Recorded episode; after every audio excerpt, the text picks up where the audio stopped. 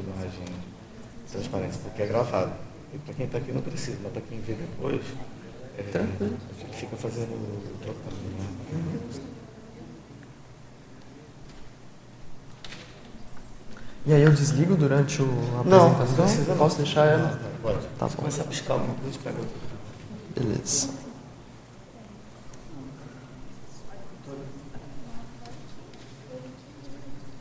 Só isso aqui que você não deixa tranquilo. Não esquece, tá? Sim, sim.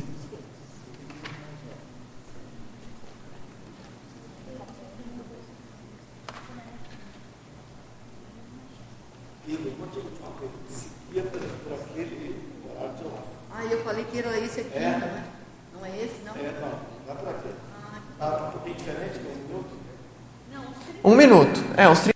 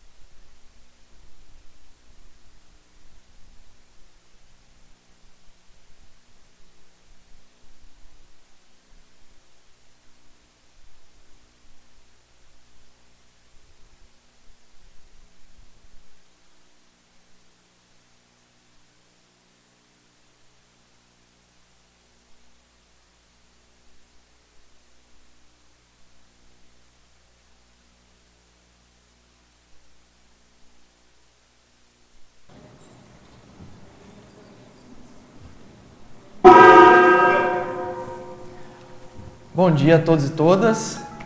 É, primeiro gostaria de agradecer a presença aí de quem está presente nessa tertúlia matinal. É, Para quem não me conhece, é, vou me apresentar, né, fazer uma pequena apresentação. Aí depois a gente parte já para uma breve explicação né, do, desse tema que eu trouxe. E aí a gente parte para um, para um debate. Meu nome é Igor Moreno, eu sou voluntário da Conscienciologia desde 2013, agosto de 2013. Conheço a Conscienciologia mais ou menos desde 2000, final de 2011, né? Ah, e desde então eu venho trabalhando aí com pesquisa é, nessa área da lucidez e também relacionada, muito relacionada com a área da inversão existencial. E aí esse é um tema que ele acaba juntando as duas coisas, né? É, queria agradecer também as pessoas que me ajudaram aqui nesse, nessa pesquisa, né? principalmente a Ana e o Antônio também, a gente revisou o material. É, então, assim, só para contextualizar, né? indo ali para o. Cadê?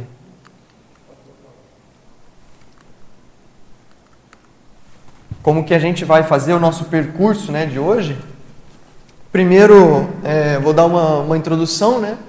Depois ajudar a fundamentar essa pesquisa, ou seja, o que está que que tá ajudando a gente a explicar e a entender o que, que significa essa autolucidez intermissiva na inversão existencial. Depois, é, ir já para esse ponto da autolucidez intermissiva. Depois, falar um pouco sobre o ambiente lucidogênico, ou seja, ah, que tipo de ambiente que ajuda nessa ampliação de lucidez. Por exemplo, o próprio tertuliário é um ambiente lucidogênico uh, por essência. Né? Então, ele, a construção do tertuliário está muito relacionada com esse processo.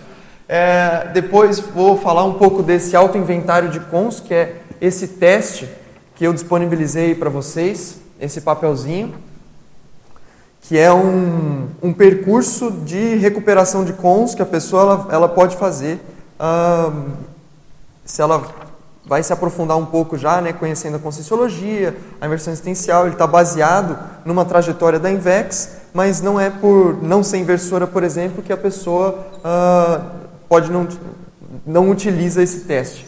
Né? Então, eu acho que ele, ele é, na verdade, a Invex ela é mais usada como um modelo, né, o inversor existencial, a vida do inversor existencial é mais usada como uma referência. Uh, então, eu acho que a ideia é a gente disponibilizar esse inventário para ajudar as pessoas mesmo a perceberem, tá, onde é que eu estou mais ou menos na minha estrada de recuperação de cons ao longo da minha vida. E aí nessa estrada, esse, esse teste, a ideia dele é ajudar a pessoa a, a se identificar um pouco. Depois eu vou trazer algumas conclusões parciais dessa pesquisa, porque é uma pesquisa em desenvolvimento. Né? Então, assim, já começando, só para contextualizar, eu estudo a lucidez e autolucidez mais ou menos desde 2014. Né? E aí nós tivemos lá o Greenvex, grupo de inversores existenciais, eh, em 2014. Eu tomei uma série de posicionamentos dos mais relevantes para a minha vida nesse momento. E foi justamente o um momento em que a gente começou a medir a variação de lucidez no dia a dia, no Greenvex. Tá bom. É, e aí essa essa medição ela, ela acabou desembocando numa técnica que a gente desenvolveu, chamada técnica do lucidograma, que está publicada até numa revista é, Homo Projector, e, eu, e até deu um grupo de pesquisa, mas que ele acabou não se, não se consolidando, não foi muito para frente, mas é uma pesquisa que eu ainda tenho interesse em continuar. Esse é um tema importante para mim, até porque foi um dos temas, vamos dizer assim, uma das motivações essenciais que me trouxe a Foz do Iguaçu. Né? Então, um, uma das ideias que, que eu tive né, um, para vir para cá, para residir em Foz, morar aqui, me tornar um cognopolita, tem relação com essa recuperação de cons, com esse favorecimento, uh, com esse ambiente aqui que favorece essa recuperação de cons. Né? É, depois, ainda no contexto, em 2000 e esse ano, na verdade, nós vamos ter em julho um congresso de inversão existencial, que vai estar fazendo 20 anos aí de é, Sinvex. E nesses 20 anos de Sinvex, o tema da semana da Invex nesse ano é curso intermissivo. E aí foi justamente escrevendo para esse evento que eu tive essa pesquisa, que eu comecei a desenvolver essa pesquisa de forma um pouco mais séria. O artigo eu vou apresentar lá, chama Crescendo Intermissibilidade Invexibilidade. Ele, é um, ele apresenta essa pesquisa num outro viés. Uh, e aí, na verdade, é, foi essa oportunidade de escrever para a Sinvex, com esse tema do curso intermissivo, que me ajudou a materializar essas ideias. Né? Então, assim, os objetivos principais são basicamente dois. Né? desse trabalho. Primeiro é tentar descrever esse, é, uma hipótese, pelo menos, de processo de recuperação de cons do intermissivista, especialmente, notadamente, quando aplicante da INVEX. Já aí a gente vai entender um pouco melhor depois. Uh, um outro objetivo tem relação com ajudar mesmo outros intermissivistas a ter mais visão de conjunto sobre a sua própria lucidez.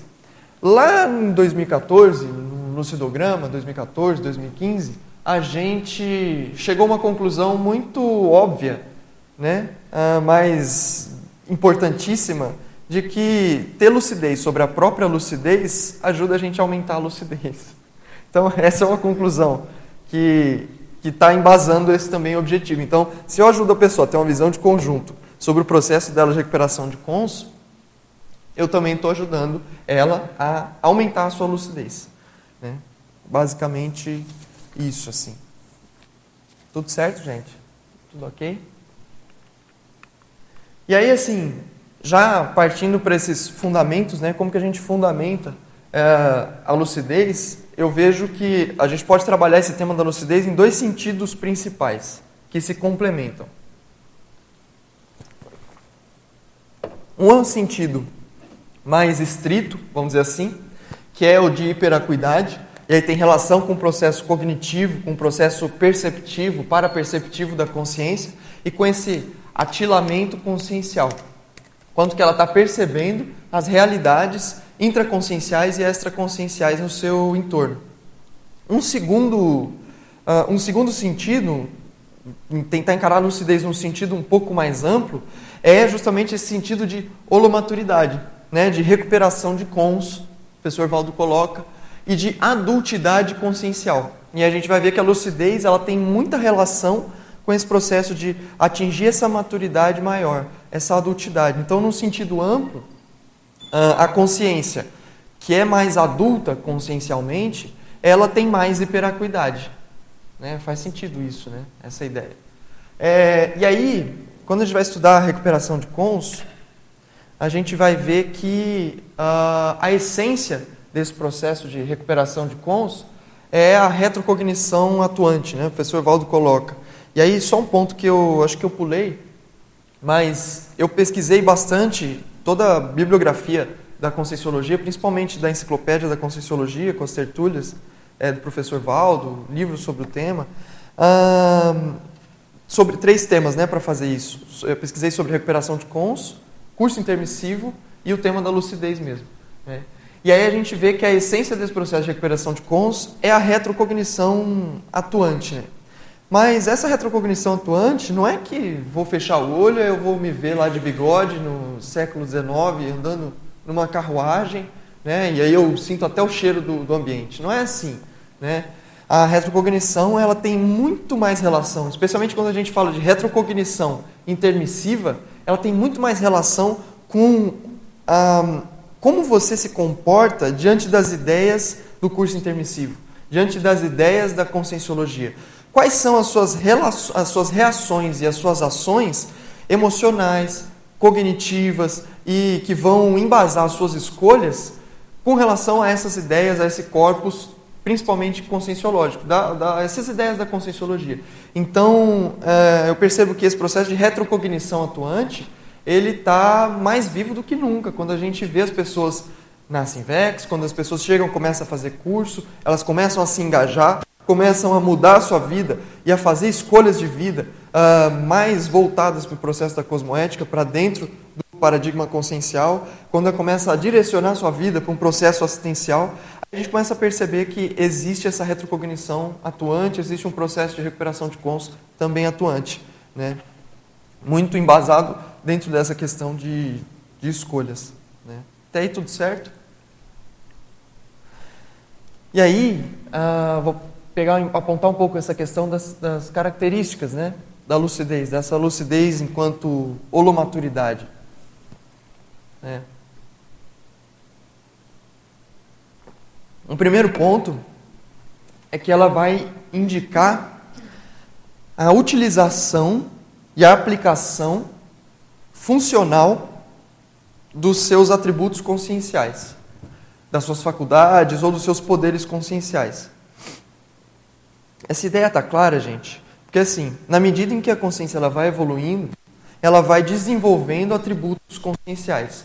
E nesse desenvolvimento de seus atributos, ela vai ah, podendo utilizar eles de uma forma mais funcional ou menos funcional, mais cosmoética ou menos cosmoética. Ou ela vai até não utilizando. Né? Ela pode ter atributos desenvolvidos até dentro do processo holobiográfico em que ela não ela não está utilizando plenamente ou funcionalmente nessa uh, nessa vida ou nesse momento de vida. Então a lucidez ela tem relação com isso, ela vai indicar essa aplicação dos seus atributos. Se eu estou dando o máximo de mim, é, a tendência é que eu fique mais lúcido. Uma outra coisa, que, e aí entra bem nesse ponto, é que ela tem relação com essa coerência, então, com o meu alto potencial integrado. Todo o potencial consciencial, ah, quanto mais coerente eu sou com o meu potencial de consciência, mais lúcido a tendência é que eu, é que eu fique. Né? Então, por exemplo, se eu estou em subnível, eu vou ter algum travão que eu não vou conseguir recuperar mais cons a partir daquele momento. E aí isso pode se manifestar em alguma área da minha vida, por exemplo, isso pode se manifestar num processo um, intraconsciencial também, mas o fato é que isso gera um travão de recuperação de cons mais para frente. Por isso implica essa questão da coerência, né? de estar tá mais harmônico né? com o seu potencial. Lucidez é autoconsciência ou autoconsciencialidade, né? essa consciencialidade que a gente tem na dimensão intrafísica é... E aí aqui lucidez eu falo num sentido mais da dimensão intrafísica, tá? A gente vai ressomar e vamos começar a recuperar cons. Uh, processo da lucidez extrafísica tem relação direta com isso, mas não é objeto uh, direto dessa, dessa pesquisa. Tudo certo?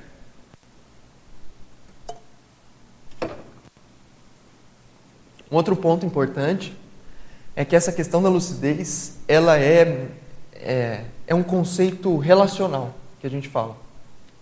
Ou seja, ele vai depender sempre dessa relação ambiente-consciência. Como que é o ambiente em que essa consciência está se manifestando? E aí dentro do ambiente a gente tem outras consciências, né, a interconsciencialidade e a extraconsciencialidade também. Então qual que é a relação? da intraconsciencialidade com é, esse ambiente. A gente pode usar como um exemplo uma planta. Né?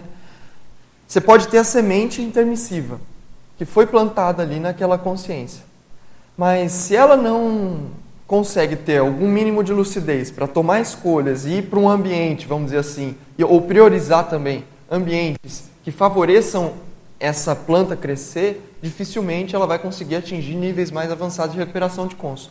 A mesma coisa, gente, quando a gente traz a ideia da pré-intermissiologia.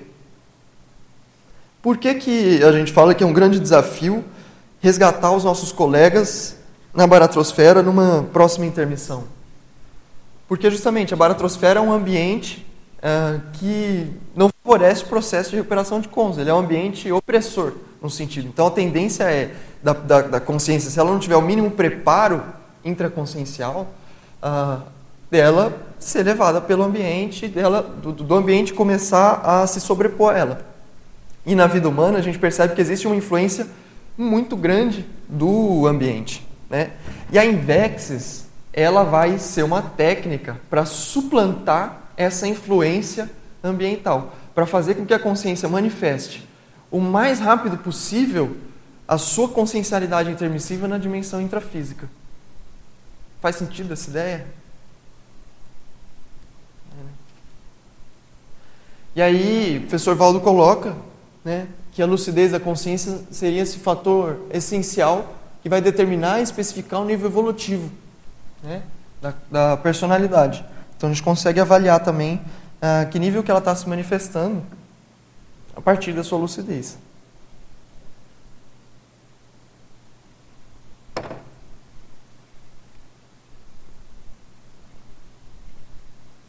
Aí eu tenho é, duas frases aí, né, passagens do professor Valdo com relação aos processos de recuperação de cons, que eu acho que ele é bem ilustrativo. Ele pode ajudar a gente aqui. Uma primeira passagem é assim: com quais elementos né, se deve recuperar os cons? Através de todos os recursos, levando a consciência a empregar com inteligência e maturidade o seu próprio mental soma. Né, então é aquela questão: nós somos consciexes, mas antes de sermos consciexes, somos consciências. E a consciência ela vai utilizar os seus veículos de manifestação, ao seu favor ou a favor dos outros. Né? Ah, na medida que ela fica mais lúcida, ela consegue utilizar todos os seus veículos, psicossoma, o energossoma e o soma de forma cada vez mais funcional, cada vez mais cosmoética. E aí, acho que teve um erro aí, na verdade, né? Mas é, ele coloca assim, acho que dá para entender, né? Como se processa então essa recuperação de cons? Através da saída racional da condição do porão consciencial, da dispensa gradativa do emprego do subcérebro e alcance de um nível de maturidade intraconsciencial maior pelos recursos e técnicas da conscienciometrologia e da consciencioterapia. É muito difícil uh, a gente atingir níveis mais elevados de recuperação de cons ou de manutenção da lucidez na dimensão intrafísica se a gente não se dedica à autoconscienciometria e à autoconsciencioterapia, né? Porque são as técnicas conscienciológicas utilizadas para a gente ter esse autoconhecimento técnico, né?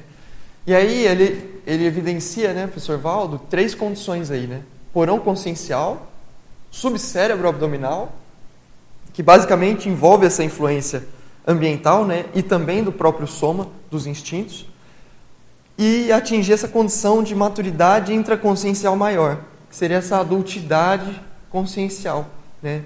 A partir desse trabalho autoconscienciométrico, autoconsciencioterápico, de recuperação e de manutenção da sua lucidez, né? É...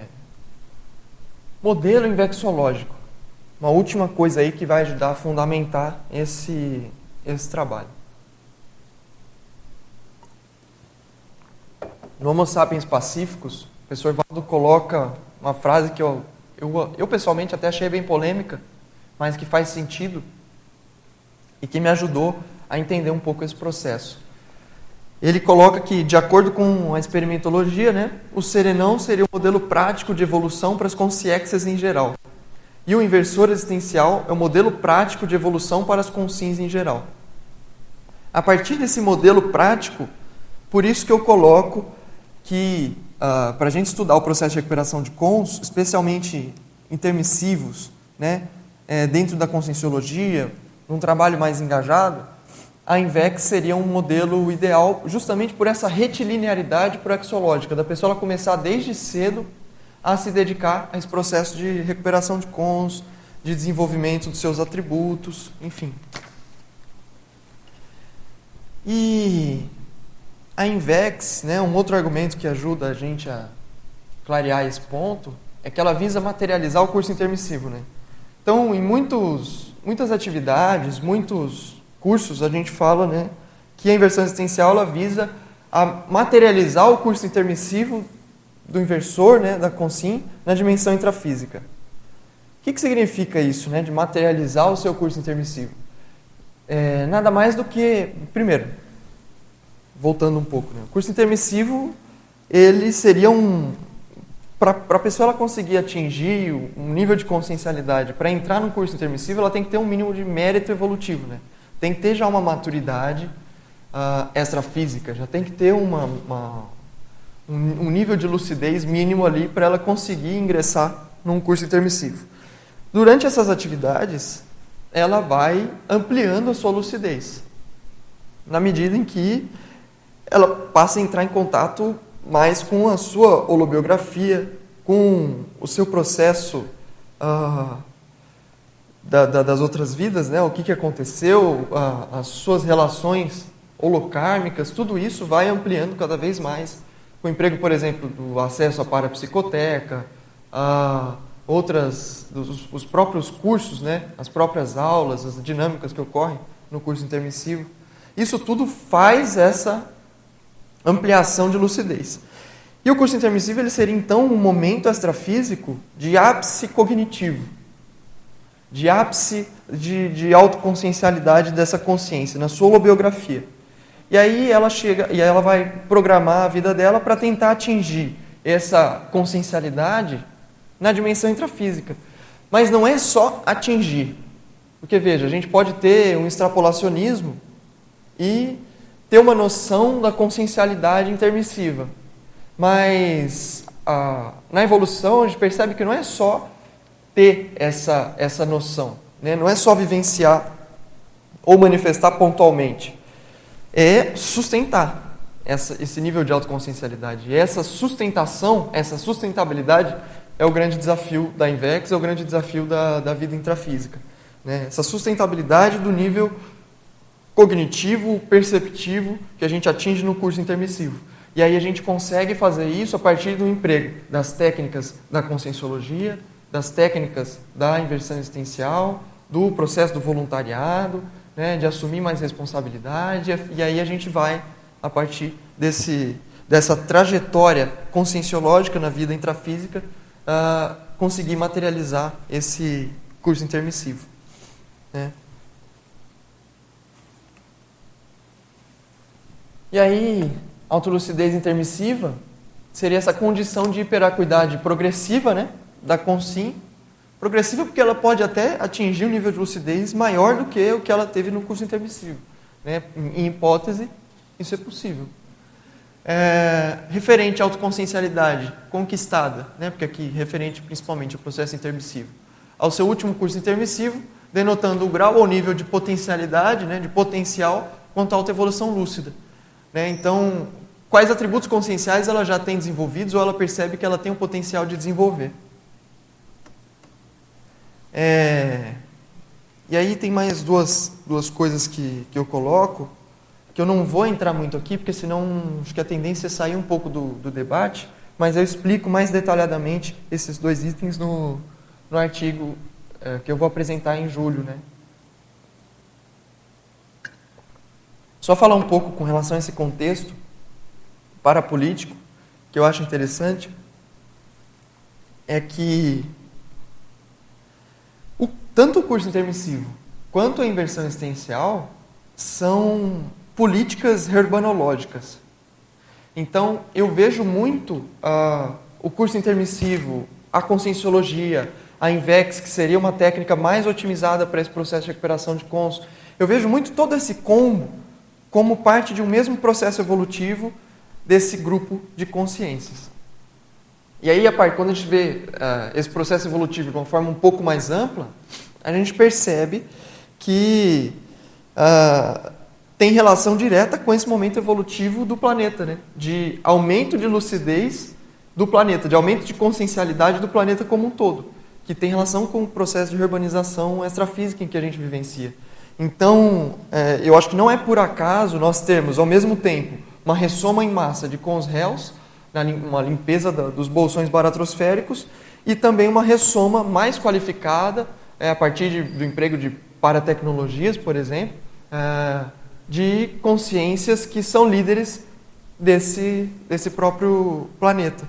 E aí, uh, se eu invisto no líder, a repercussão da sua pensanidade ela tende a ter um espraiamento muito maior, né? em termos de uh, qualificação do próprio ambiente planetário. Faz sentido essa ideia? Então eu vejo tudo como, como uma, uma política urbaniza, urbanizatória, né? ou urban, urbanológica. E a INVEX seria nada mais do que uma técnica ah, como pode dizer, a técnica mais qualificada para desenvolver essa mini peça lúcida. uma técnica mais qualificada, uma mini peça lustra que vai trabalhar de forma mais integrada, conectada com o maxi mecanismo, que está diretamente envolvido com essa com, com esses trabalhos de, de reurbanização. Ah, e a INVEX seria essa técnica é, de formação, em essência, de agentes reurbanizadores. Né? A partir dessa reurbanização que é feita radical na vida ah, a partir da, desde a juventude.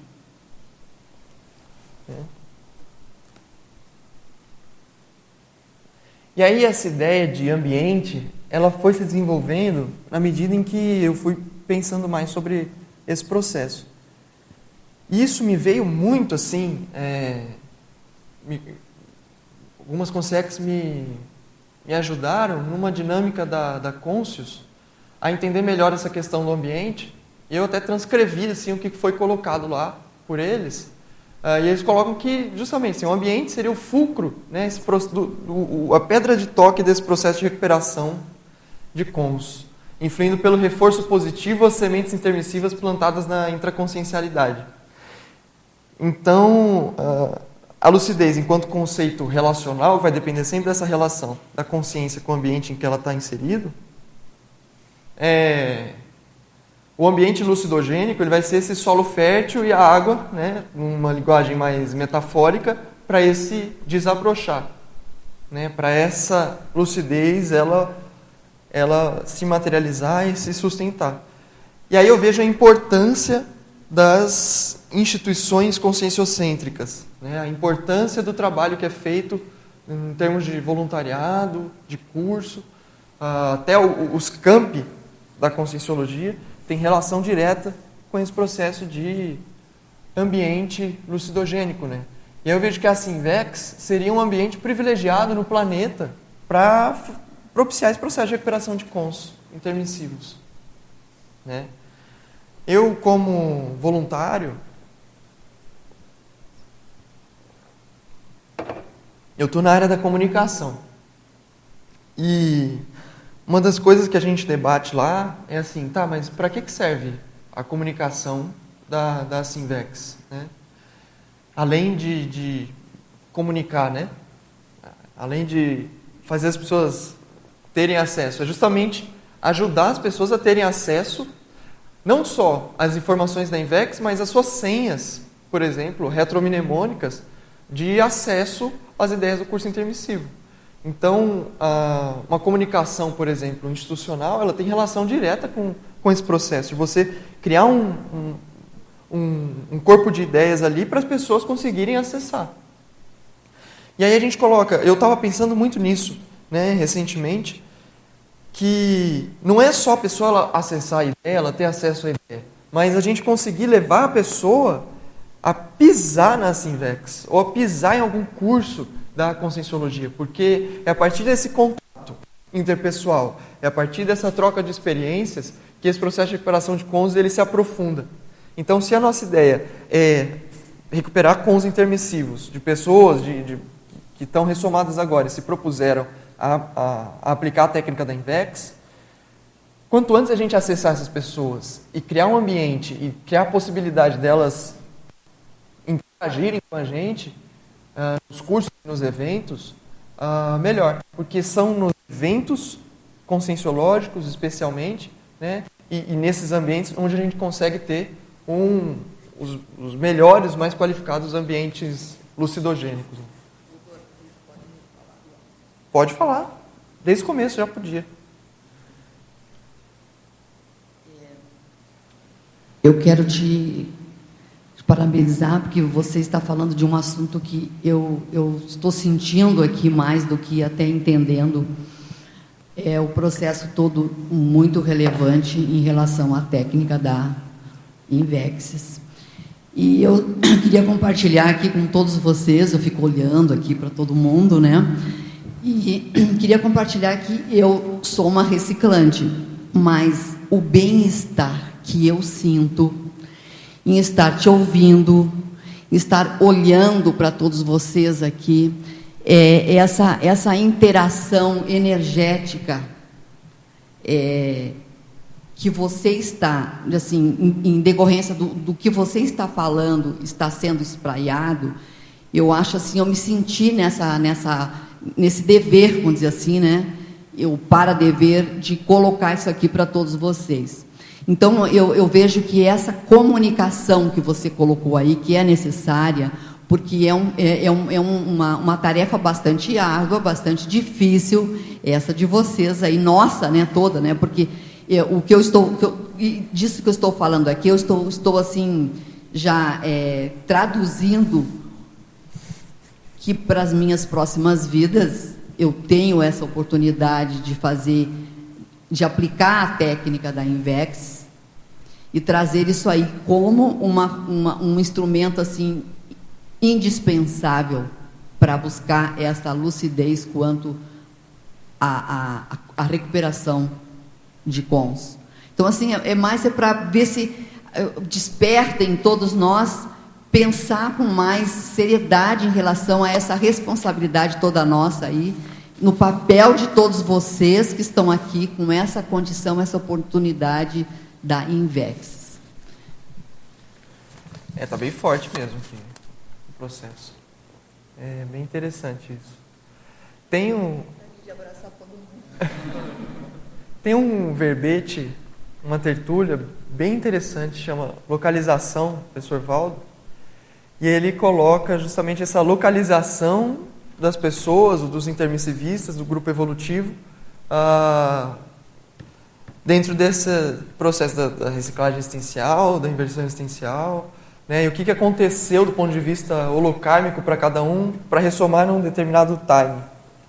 E aí a gente percebe que tem relação direta com, com um processo autoevolutivo, com o grupo karma, né, que muitas vezes já estava na dimensão intrafísica, não deu tempo de resolver as coisas antes, vamos dizer assim.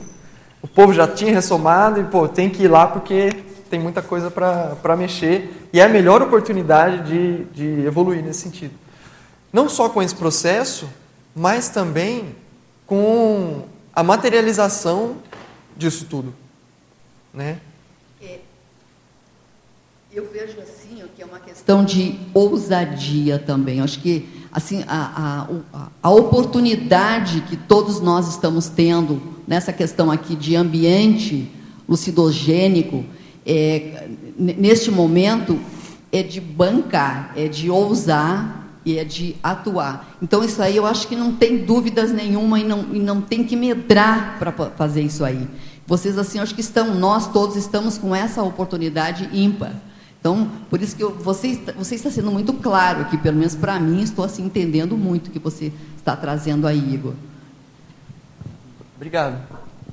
É, e nessa questão, assim, é, pegando a fala do que ela disse, essa questão do ambiente lucidogênico, você diria que o fator, assim, principal é, desse fulcro do processo de recuperação de cons do ambiente lucidogênico seria justamente, no, no caso da Invex, né, seria justamente essa questão do grupo evolutivo mais próximo, porque, porque o que, que promove de fato essa essa recuperação de cons? Eu estou aqui no ambiente, beleza. Aí quais fatores desse ambiente vão proporcionar essa recuperação de cons?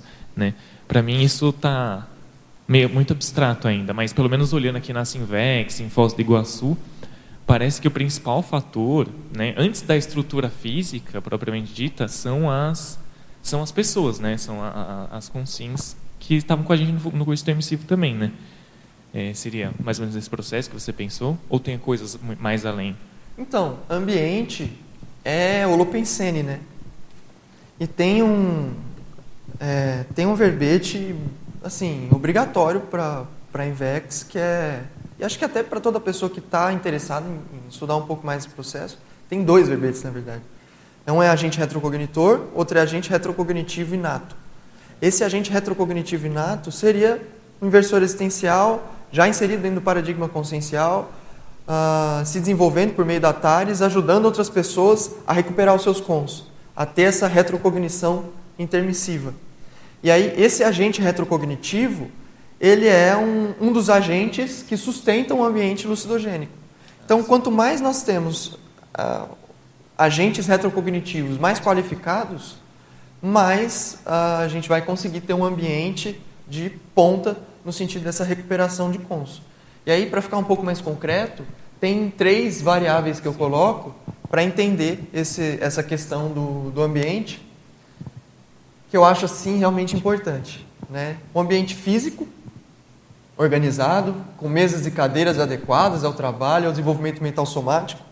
Né? E aí a gente fala que o professor Valdo colocou já uma vez, e isso me impactou, porque foi uma forma simples de entender a inversão existencial e todo esse processo, mas ao mesmo tempo bastante esclarecedora. Ele, ele coloca que no desenvolvimento, no, no desenvolvimento cognitivo, autocognitivo da, da consciência, é, na dimensão intrafísica, na infância ela vai utilizar prioritariamente o soma para desenvolver, para se desenvolver cognitivamente. Na adolescência e juventude, de modo geral, o psicossoma. E só na adultidade empregar o mental soma. É, e aí eu vejo que, e aí ele explicou, a questão da INVEX é você antecipar esse desenvolvimento autocognitivo por meio do mental soma o quanto antes. Né? Então, uh, primeiro, com, com, se a gente tiver um ambiente adequado a esse desenvolvimento mental somático, valorização do processo mental somático, melhor mais fácil fica da, de desenvolver essa recuperação de conso. Então, esse ambiente físico tem relação direta com esse, com esse processo. Né? Porque é, até, por exemplo, o professor Valdo, aquelas técnicas né, de não pegar o computador, mas sim pegar a caneta, porque tem menos atrito, só isso já é, é uma coisa muito simples, mas que fisicamente já, já otimiza o, o processo. Uma outra coisa seria esse ambiente extrafísico, desassediado, livre de impedimentos e resquícios baratrosféricos. Né? Porque a baratrosfera ela ainda exerce uma influência relativamente grande no intermissivista. Né? É, e essa vida é muito chave para a gente realizar esse corte com essas dimensões mais densas e se colocar enquanto um assistente mesmo. Né? Se posicionar enquanto um assistente diante dessa da baratrosfera, diante do, do, do, desse processo extrafísico. E o processo do desassédio é fundamental. Né? E ambiente interconsciencial, que na verdade é o prioritário, assim, que eu vejo, que vai desencadear todos esses outros ambientes, né? tanto físico como extrafísico. Fraterno, que valorize a interassistência, os propósitos evolutivos firmes e coerentes com a vivência grupal. Quando tem coerência, fica mais fácil de ter recuperação de cons. A lucidez ela é coerência com o seu potencial. Quando nós temos um grupo coerente com o seu potencial, coerente com o que se propõe, coerente com o seu trabalho, isso amplia a força desse ambiente lucidogênico. Eu acho que isso aqui ajuda a deixar um pouco mais concreto né? essa, essa ideia. Posso? Sim. Igor, eu estou querendo tirar umas dúvidas que está aqui um pouquinho fora. Posso? Fique à vontade. É, vocês estão lá no Invex, eu não sei com quantos anos ah, os jovens que chegam vão para lá, eu vejo que está chegando muita criança, né? Aí eu queria saber qual que é a relação, da, se vocês têm alguma parceria com a Evolucim para atender a, as crianças que já estão assim passando de, um, de, uma certa faixa etária.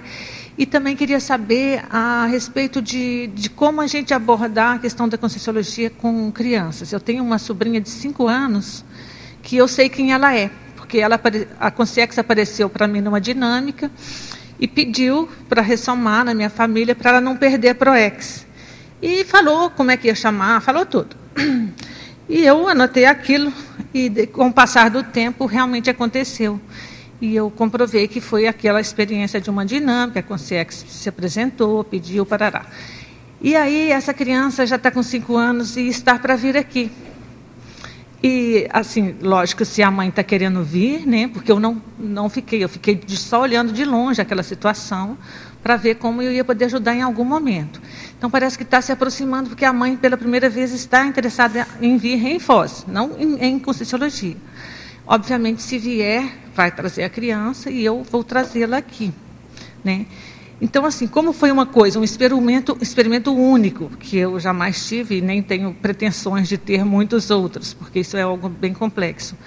Como é que você, como é que você acha que eu devo abordar a questão?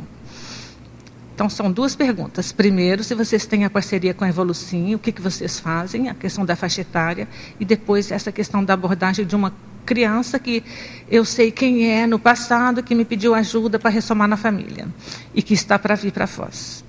A Foz conhecer a cidade. Complexo, hein? É, é por isso que eu estou pedindo assim. ajuda. É, primeiro, com relação à Evolucim, não existe nenhuma parceria institucional firmada, né? Mas eu vejo que são instituições que, cada vez mais, na medida em que elas forem se consolidando, a, a tendência é haver um trabalho mais em conjunto, porque muitas das crianças, não todas, mas muitas das crianças podem ir para a Simvex. E aí a gente vê que a inversão existencial é uma técnica que a pessoa vai aplicar, e depende, isso demanda já um certo nível de lucidez, já um certo nível de recuperação de cons e de liberdade de escolha, né? E aí é, o buraco ele acaba sendo um pouco mais embaixo, porque a Invex ela não, ela, a Sinvex ela não, não seria ah, no senso comum seria a instituição de jovens da conscienciologia, né?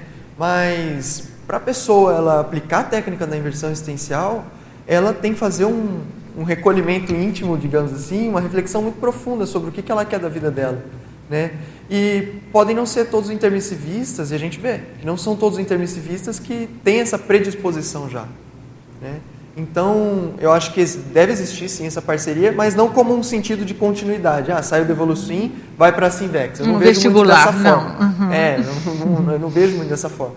Depende dessa predisposição íntima e de oportunidades que a gente criar para essas pessoas que, por exemplo, estão sendo atendidas na Evolucim, uh, terem contato com a, com a Invex, com, com o nosso ambiente e se, se houver essa afinidade, aí ela se desenvolve por lá, enfim, dentro do, do, dos meios da, da, da, Invex. Então não tem assim, tipo, aí, 12 anos, não tem uma faixa etária, vai depender da criança, dos pais também, óbvio. É, né? olha só, já tivemos cursos com crianças de 10 anos de idade, Lógico, fica muito mais complexo você abordar temas como sexualidade, né? Não pode de, de diversas outras ordens, inclusive, né? Para ideias mais complexas da consciologia ficam mais difíceis de se abordar.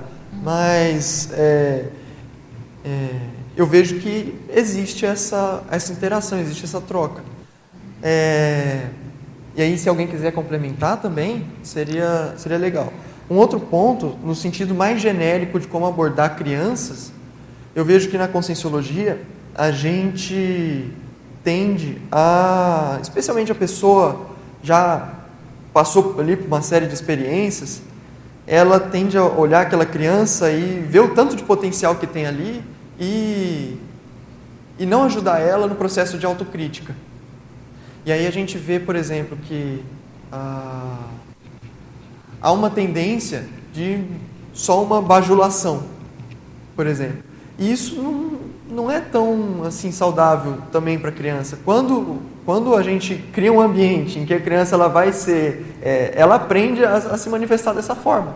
E aí quando ela entra num ambiente um pouco mais horizontal, que tem um monte de gente, que tem um desenvolvimento uh, também da, das suas potencialidades, está ali fazendo esforço, não é perfeito, gente, não tem nada de perfeição, não tem nada disso. Mas quando ela já está ali dentro desse é, trabalho, ela vê que ela não é especial, não é a única. E isso é muito positivo para o amadurecimento da, dessa consciência, para o desenvolvimento da, da autocrítica dela. E eu vejo que não tem muita idade para a gente aprofundar isso. Agora, nesse caso específico, dessa criança que você colocou, é, eu vejo que é você se disponibilizar mesmo, a trazer ela que vê, enfim, criar condições dela ter acesso a esses ambientes e você mesma, se ela se apresentou para você, você mesma já é uma agente retrocognitora dela. Não, isso sem dúvida. Ponto, né? A pessoa da, dessa vida minha fez parte. Eu conheci, dessomou, aí me achou aqui numa dinâmica, no, num curso de, da, da OIC, pediu ajuda, ressomou. E, então, assim, é uma pessoa muito próxima. É, nessa vida mesmo foi próxima, entendeu? Ela ficou aí uns 20 anos no extrafísico.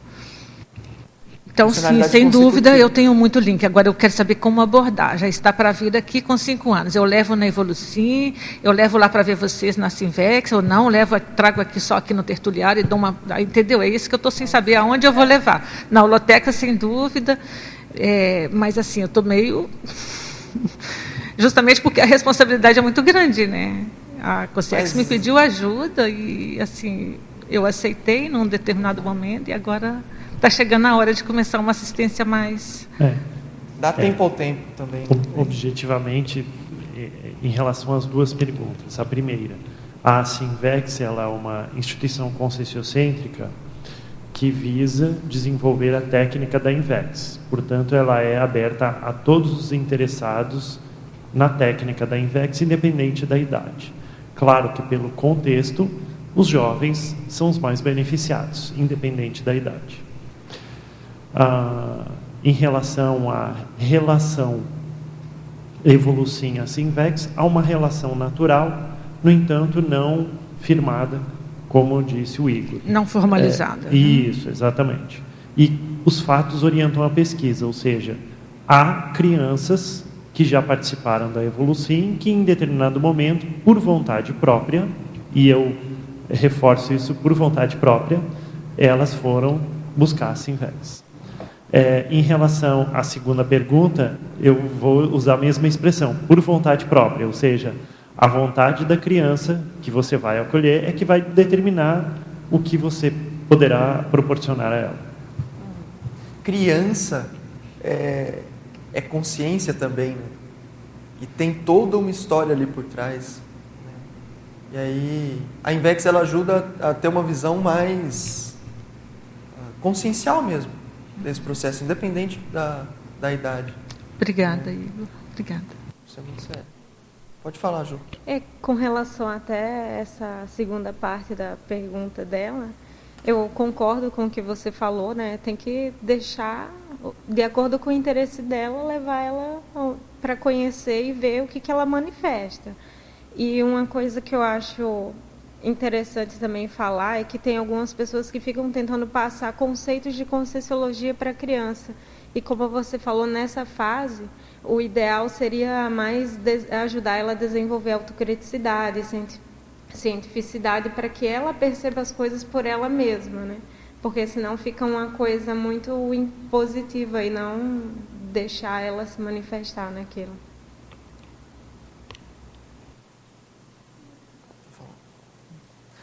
Então, e aí tem esse ambiente lucidogênico, né, que a gente estava comentando. É, e, assim, basicamente, para fechar isso, é, eu acho que já ficou mais, bem clara essa, essa ideia, né?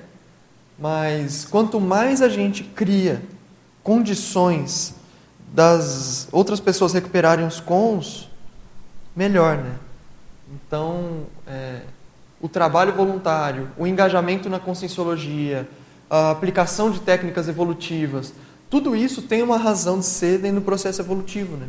Não é algo que tá, que é assim, como eu posso dizer, fora do, do script, né? Então, eu vejo que essa relação é muito séria. Um outro, e aí entra nessa folha que eu distribuí aí, que ela surgiu justamente da, daquele debate, debate não, do, desse artigo que eu fiz, né, crescendo intermissibilidade, invexibilidade, para apresentar no, no Simvex. E eu fiz um debate no CAEC e eu apresentei algumas variáveis desse processo de recuperação de cons. Né. Eram 10 variáveis, né, contava mérito evolutivo, curso intermissivo, depois ressoma, blá, blá, blá, blá, até chegar na recuperação de megacons e no complexo. Aí aqui eu resumi para sete, porque eu acho que são os mais relevantes dentro desse processo de recuperação de cons. E o debate lá deu muito debate, né? ele esquentou bastante, a gente ficou debatendo a melhor forma de abordar esse, esse tema. E aí a Lucimara, né, uma outra voluntária, ela falou: Nossa, você fez um inventário, né? Aí eu falei: Nossa, que legal, esse é um, esse é um nome bom. E aí por isso que dei o nome de, de inventário. E a ideia é exatamente essa: a pessoa ela ter uma, uma uh, perspectiva mais panorâmica do seu processo de recuperação de cons. E aí eu vejo que esses sete momentos, eles são assim momentos decisivos de recuperação de cons na vida da, da pessoa. Né? E um acaba sendo pré-requisito para outro. Né? É, a pessoa ela pode analisar cada um desses momentos com relação a critérios, né? tanto objetivos, por exemplo, idade biológica, é, local que eu nasci, enfim, como também subjetivos. Como que eu estava me sentindo naquele momento? Né? Qual que era, para onde apontava o meu ponteiro consciencial naquela, naquela etapa da, da minha vida? E com relação ao tempo, eu vejo que pode haver né, um certo é, espraiamento de um para o outro, né? Então, por exemplo, eu posso identificar uma ideia inata que eu, que eu tinha uh, agora, que eu estou num outro momento da minha vida, não necessariamente nesse momento aqui de manifestação, mas de modo geral dá para perceber que na vida humana existem esses momentos em que é mais evidente a manifestação, por exemplo, do contexto da ressoma, né, ou das ideias inatas, depois já na criança, um momento do acesso à conscienciologia, que é muito específico e diz muito com relação a esse processo de recuperação de cons. É, então, um acaba sendo pré-requisito para o outro, vamos dizer assim. Né? Lógico, você pode ter um, você pode ter respostas aí mais é, positivas para você mesmo. Ah, em itens que estão mais à frente e outras mais negativas em itens que estão atrás, mas esse, essa que é a ideia da pessoa, ela se avaliar dentro desse processo. E aí isso não deixa de ser uma espécie de lucidometria, né? Mas nesse sentido da recuperação de cons. E tem uma coisa muito séria, que é a lucidez, é, ela não é só você é, perceber, envolve a autopercepção, envolve a autocognição e envolve a ação também.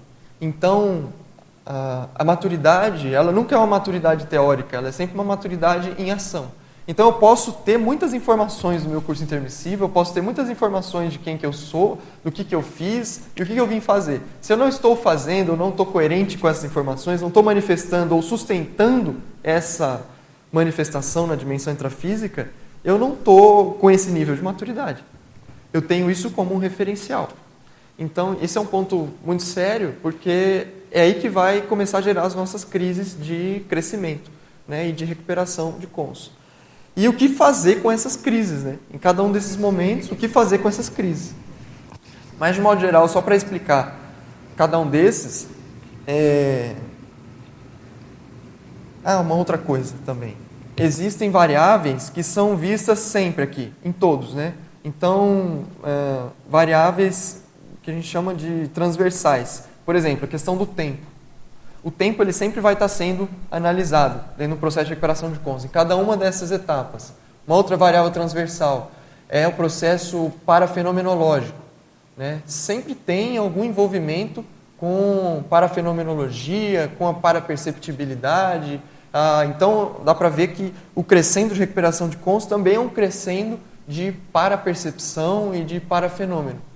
E aí é, eu vejo muito que os amparadores eles não vão te desencadear um fenômeno que você não tem uma utilidade prática ah, aquele, aquele fenômeno. Eles não vão te ajudar naquele processo se você não tem uma utilidade prática a partir daquele, daquele fenômeno. Então existe sempre essa economia parafenomênica, né, no sentido de, de é, trazer sempre, cada vez o máximo possível, essa maturidade teórica para a maturidade em ação. Né? Um outro, uma outra variável transversal é essa questão da reciclagem, né? da reciclologia, da mudança. Que essa recuperação de cons ela envolve autossuperação. Né? Ela envolve você, até certo ponto, superar você mesmo. Né? Lutar contra uma tendência sua né? e se desenvolver a partir dessa, desse autoenfrentamento né? de mudança. É, isso vai desencadear repercussões tanto do ponto de vista intraconsciencial, né, especialmente, mas também extraconsciencial. Pode falar, Pedro. Ô Igor, o que, que você acha que faz a pessoa ficar nessa maturidade teórica e não ir para maturidade prática? E quais seriam também algumas atitudes para a pessoa conseguir superar isso? É, olha, eu vejo assim muito o meu caso, né? Eu eu tenho uma facilidade muito grande em compreender as situações. Então, dentro do, do, do trinômio percepção, cognição e ação, da cognição ele acaba ficando, vamos dizer assim, é, mais alto do que os outros. E isso me gera um problema, no sentido de que, pô, é muita informação para pouca prática. Né? Então tem que me, me apegar cada vez mais no processo da prática e diminuindo esse gap teático. Mas eu vejo que é a pessoa ela ter essa. Primeiro, vai depender do temperamento dela também. Né? É, tem pessoas que já são mais psicomotoras, as pessoas já, já têm um viés mais, mais prático, até o pensamento dela está mais relacionado com, com esse processo. É, já coloca isso como um critério. Tipo, na hora dela fazer as coisas, ela vai pensar na prática. Ela não vai pensar na teoria ou na ideia, ela vai valorizar tanto isso. Então vai depender muito da, da consciência né, que a gente está lidando. É, mas eu vejo que, de modo geral, envolve essa assunção de responsabilidades. No voluntariado conscienciológico, na escrita conscienciológica, na vivência da, do paradigma consciencial. Né?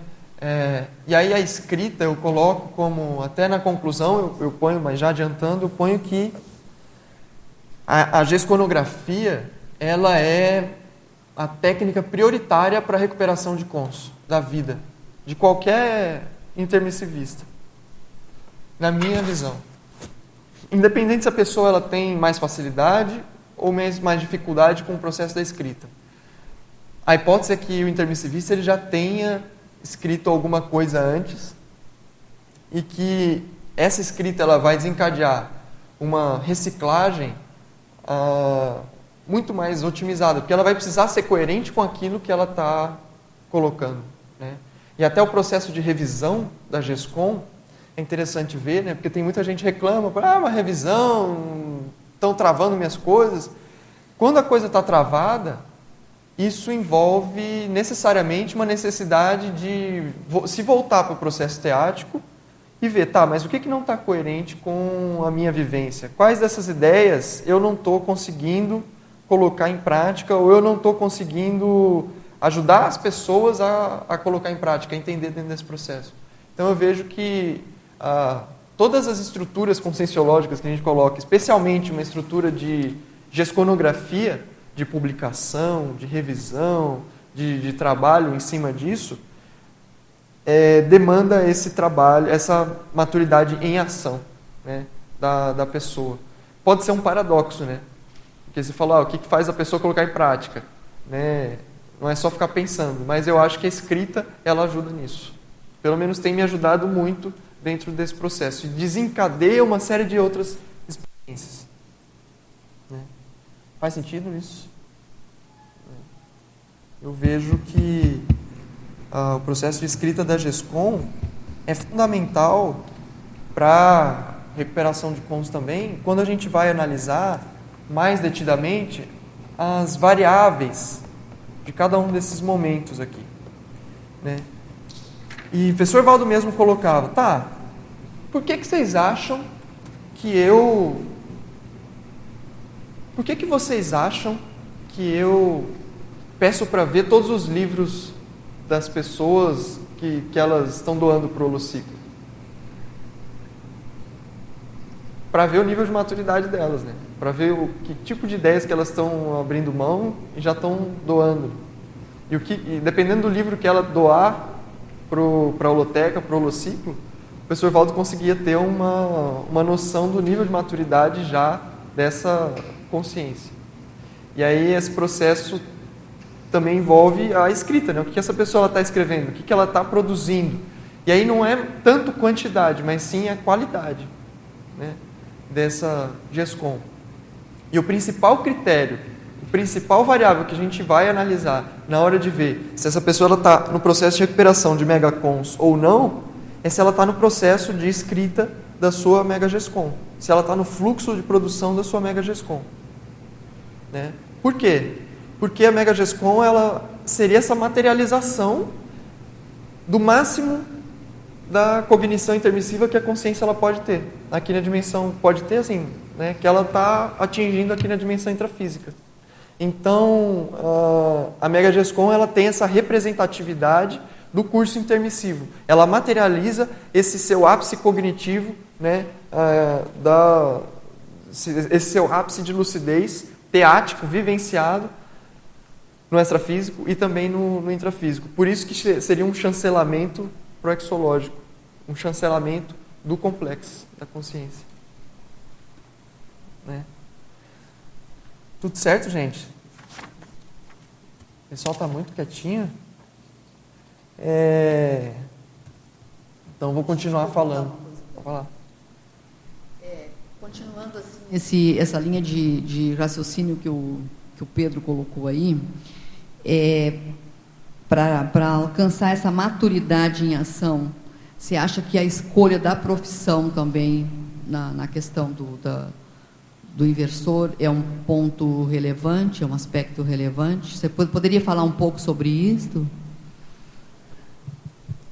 É, a gente vê, assim, dentro do, do processo da Invex, é, existem momentos-chave e existem escolhas de vida, escolhas fundamentais na vida, né? Escolhas de vida. Eu chamo de escolhas de vida, pode chamar de escolhas existenciais, é, que são aquelas escolhas é, fundamentais que a consciência ela vai fazer. Principalmente nesse período que eu ponho aqui de priorizações evolutivas. Porque ela, priorizando a evolução na juventude, ela já vai conseguir ter uma noção é, a gente já consegue ter uma noção do quanto que ela vai conseguir recuperar ou não, assim. Porque essas escolhas que ela faz, por exemplo, carreira profissional, a questão de relacionamento afetivo, isso tudo favorece a, a você criar condições, criar um ambiente ou não para essa recuperação de cons. Então, a própria carreira profissional ela tem relação direta com a, com, com a ProEx da pessoa, mas não é a ProEx. Né? Então, vai envolver o processo assistencial, existem critérios evolutivos que podem ser utilizados na hora da, da escolha da carreira profissional, como, por exemplo, é cosmoético, é assistencial, né? é as áreas prioritárias aí, que dentro da Conscienciologia a gente coloca, as áreas especialmente da educação, da saúde, né? como que fica ah, o temperamento dessa pessoa dessa, diante dessa escolha, e muitas vezes a escolha da carreira profissional e até a consolidação profissional dela não tem tanta relação com a própria graduação que ela vai fazer. Ela vai descobrir depois um viés que ela, que ela vai se desenvolver profissionalmente. Mas eu vejo que isso é uma, é uma escolha muito chave para a pessoa no momento dela criar esse ambiente, né? criar essas condições.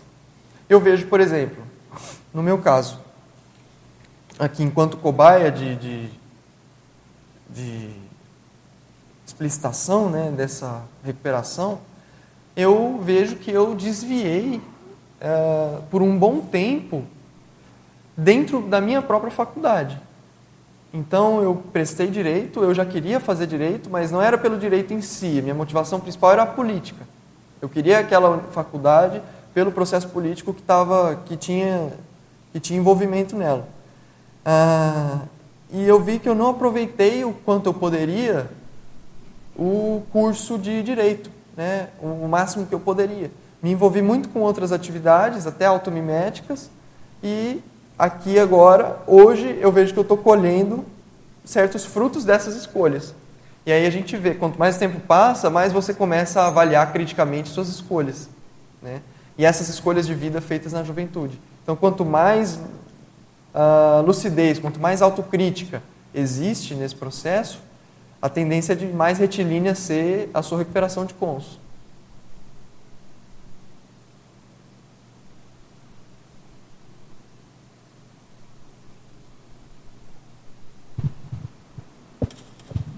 Oi, Igor. Dentro desse ponto que a Janete comentou, você poderia falar também a sua opinião nesse contexto da escolha profissional do inversor, das companhias que, que você acha?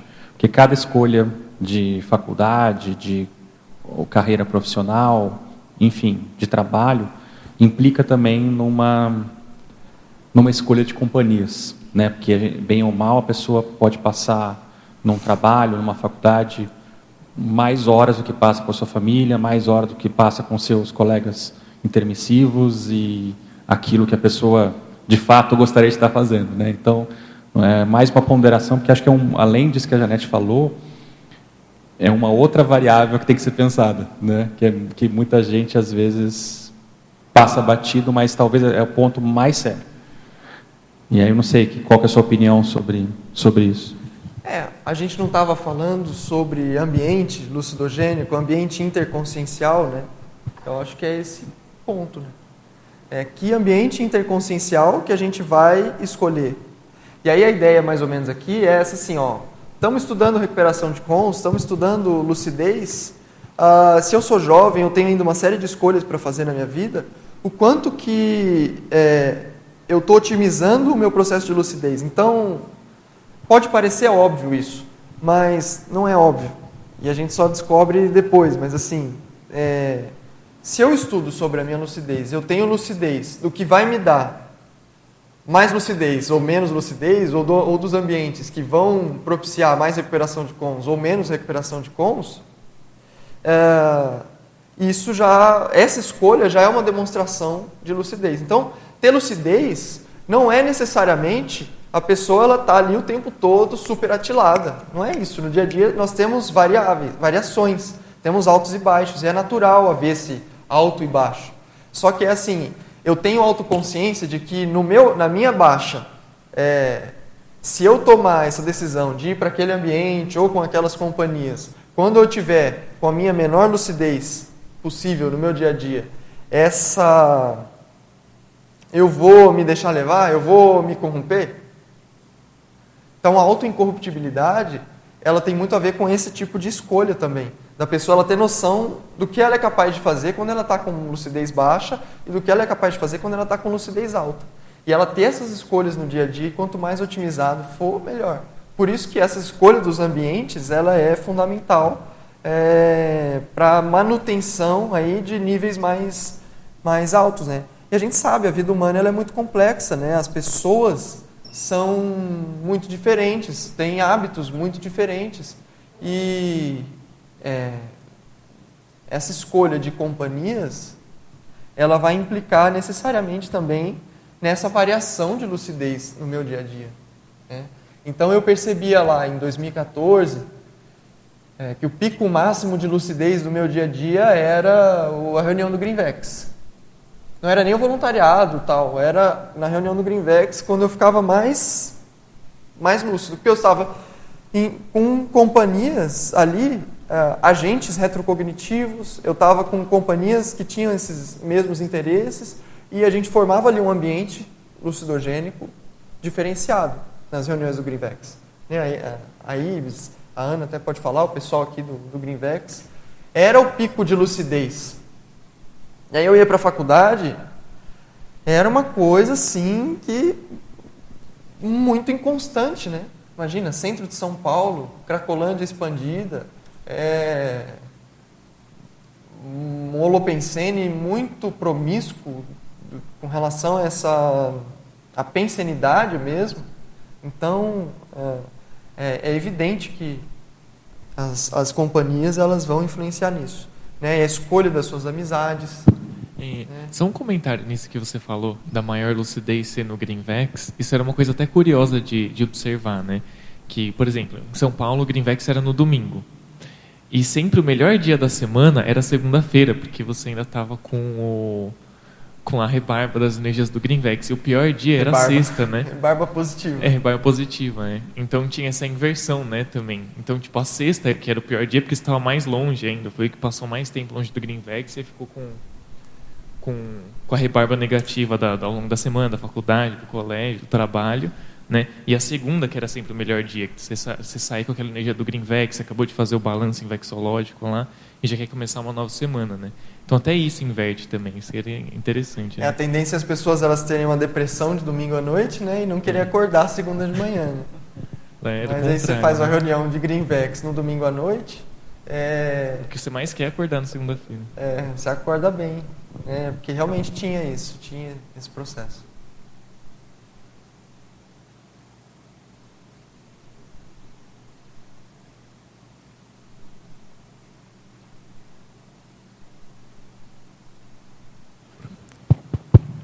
Igor, eu não sei se. Não, não, vi você falando, mas não sei se você poderia falar um pouquinho sobre se você já desenvolveu alguma coisa, já pensou a respeito de algum tipo de avaliação para se saber o percentual, a quanto que nós já conseguimos recuperar dos nossos cons, ou se nós já conseguimos recuperar aqueles cons magnos, ou se existe um gap muito grande em relação à recuperação de cons que nós já promovemos versus aquilo que nós estávamos desempenhando no curso intermissivo.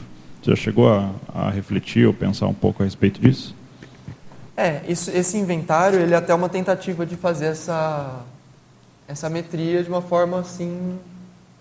É, acho que ainda está um pouco. Preciso ainda aprofundar um pouco mais essa pesquisa. Mas eu vejo que em cada um desses períodos de, da vida da pessoa, ela vai tendo esses. Ela vai tendo indicativos muito claros se ela está recuperando mais cons ou, ou menos, vamos dizer assim.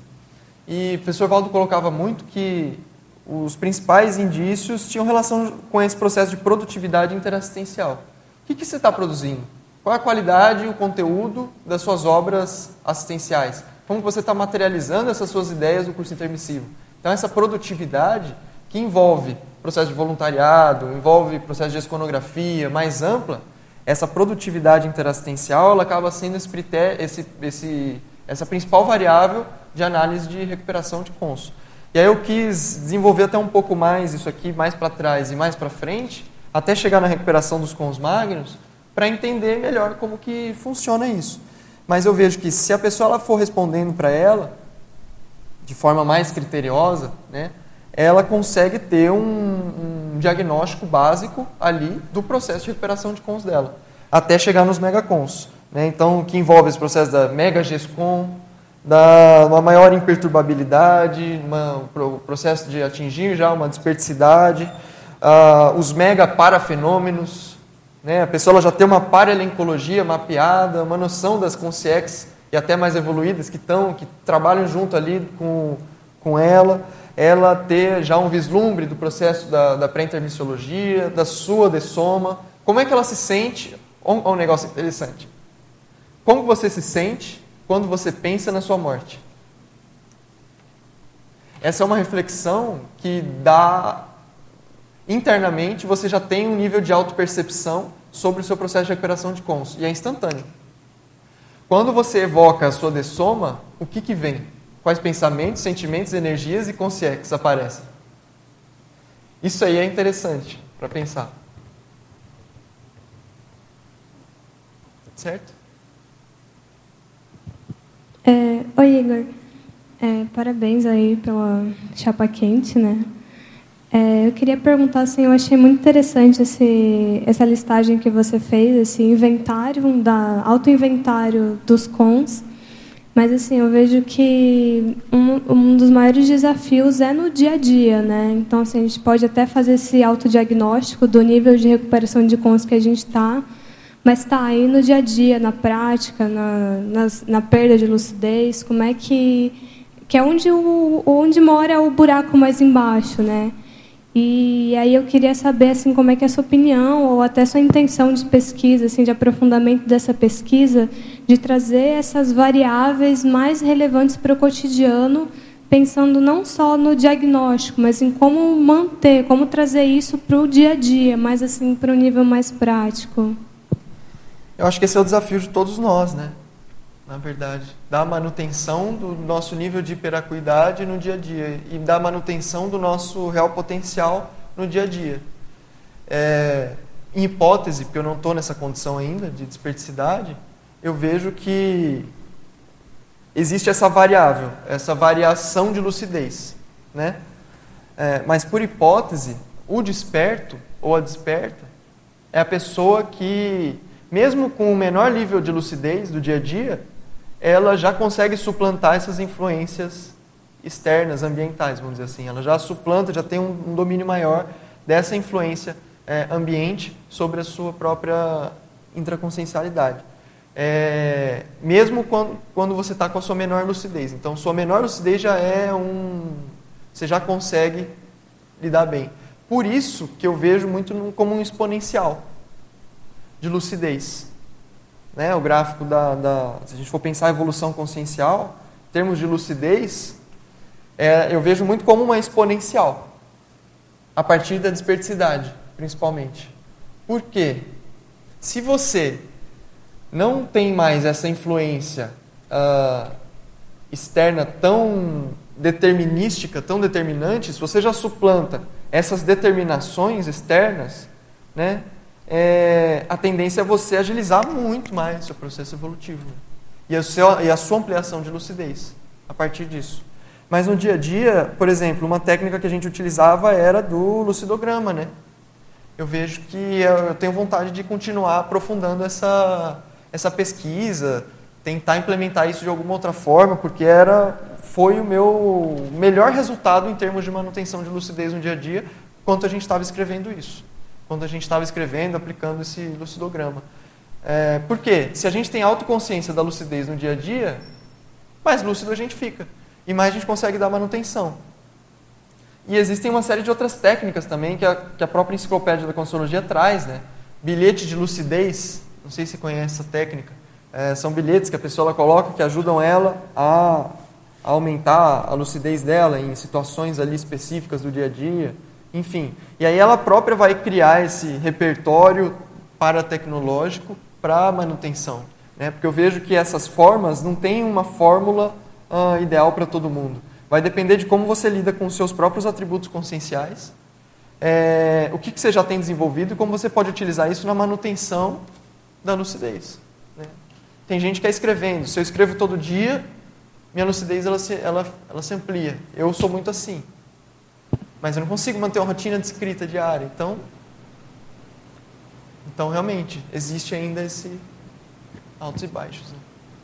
Igor aprofundando um pouco a questão que a Ibs levantou, é, você colocou aqui no item 35 da adultidade a questão da autonomia financeira.